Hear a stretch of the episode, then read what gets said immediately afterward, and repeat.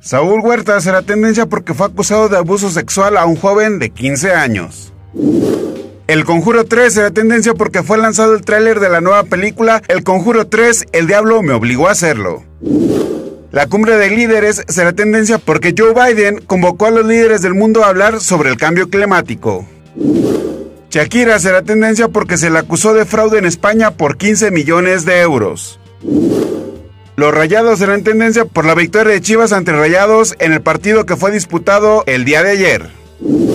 Hilary Duff será tendencia porque la actriz protagonizará una serie de spin-off de How Meet Your Mother. Todo esto es lo que será tendencia el día de mañana.